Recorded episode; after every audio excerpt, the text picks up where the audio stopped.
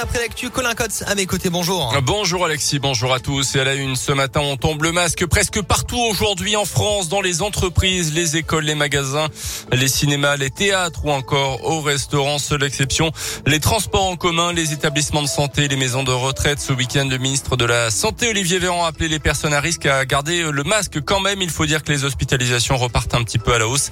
Le nombre de malades en soins critiques reste stable. Près de 60 500 nouveaux cas de Covid ont été recensés ces dernières 24 heures dans tout le pays.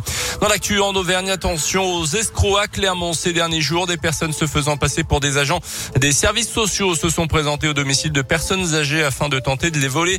Samedi, selon la montagne, une habitante a ainsi reçu la visite d'un homme lui demandant un verre d'eau et le lendemain, c'est une femme qui s'est présentée à son domicile, se présentant donc comme faisant partie des services sociaux, même si elle s'est méfiée, la personne âgée s'est fait dérober son sac à main par l'intruse qui a pris la fuite. À l'intérieur du sac, il y avait une somme de 50 euros.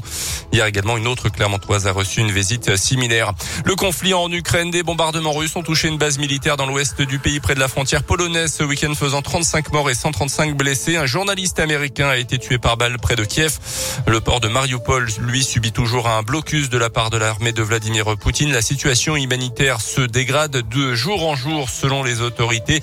Hier, quatre avions de chasse français ont décollé en direction de l'Estonie pour sécuriser le ciel là-bas pendant quatre mois.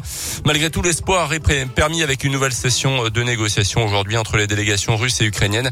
Les deux camps ont noté des progrès significatifs ces derniers jours et espèrent pouvoir aboutir à de premiers accords dans les prochaines heures.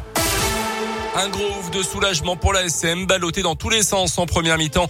Les rugbymen auvergnats ont su inverser la tendance pour s'imposer face à l'Union Bordeaux-Bègles hier soir. Un match en retard de la 17e journée, bien aidé par le carton rouge infligé au Bordelais et le manque de réalisme des joueurs de Christophe Furios. Les Auvergnats ont su s'accrocher pour s'imposer 29 à 26. Il reste encore beaucoup à dire sur le jeu clermontois, mais les coéquipiers d'Arthur Ituria peuvent toujours espérer se qualifier pour les phases finales. On l'écoute. On peut être satisfait de, la victoire et à la fin, on continue à malheureusement se mettre un peu la pression tout seul, mais bon, ça finit bien. la première mi-temps est catastrophique, c'est une des, je pense, des, plus mauvaises premières mi-temps qu'on ait fait, si ce n'est euh, la plus mauvaise.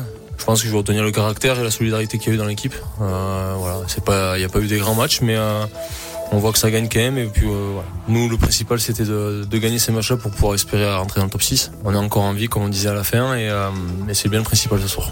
À place désormais une semaine de vacances pour nos Auvergnats au classement. Il remonte à la huitième place, à deux points de la sixième et dernière place qualificative. Du foot défaite de Clermont face à un autre mal classé en Ligue 1. 28e journée, défaite 2-0 à domicile contre Lorient. Pas mieux pour Lyon battu par Rennes. Vendredi, Saint-Etienne avait fait match nul contre Lille. Au classement, Clermont est 16e ce matin.